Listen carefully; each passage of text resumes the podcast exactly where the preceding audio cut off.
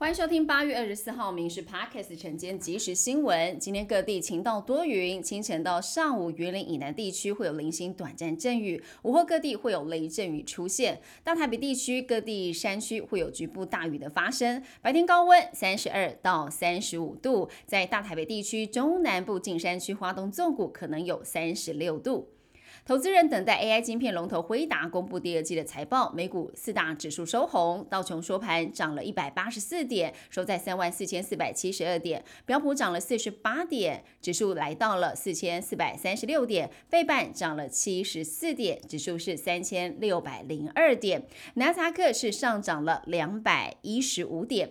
部分殡葬业者为求在特定时间火化遗体，涉嫌在火化许可证内夹杂了现金，向新北市殡葬处火化场二十一名公务员来行贿。他们集体收贿，还有一套 SOP 模式，三年来收贿高达了三千零五十三万元。新北地检署将他们给起诉了。台湾羊肉大多是进口，不过现在传出有不孝上游用猪肉混着卖。新北市泸州批发市场海鲜摊被民众给揭发，一包羊肉没有任何的羊肉成分，而是猪肉。老板出面喊冤，说是上游送错了。食药署跟卫生局介入调查，如果蓄意混充，业者最严重恐怕遭到七年以下的有期徒刑。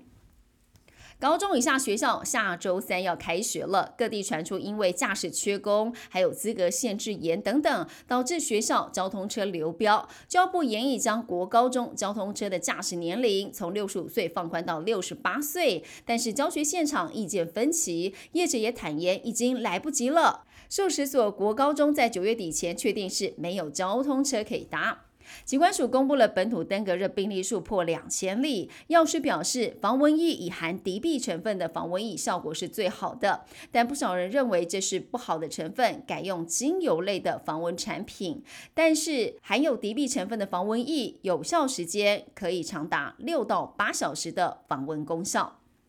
晚隧道症候群，俗称滑鼠手，医师提醒，过往好发是中年女性，但是最近临床患者有年轻化的趋势，大多跟重度使用三 C 手机、电脑是有关的。严重的时候，疼痛还可能延伸到手臂、肩颈。虽然可以吃止痛药来缓解疼痛，但麻没有药医。如果痛麻情况加剧的话，像是手无力拿东西，恐怕需要开刀治疗。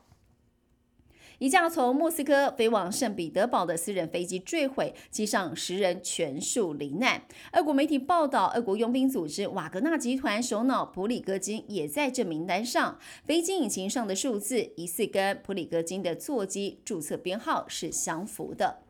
印度的登月挑战成功了。印度月球登陆器在月球南极登陆，为印度写下了两项纪录，一是让印度成为了首个在月球南极登陆的国家，也让印度跻身第四个登月成功的国家。印度总理莫迪在南非参加金砖峰会，全程紧盯，参与了历史性的一刻。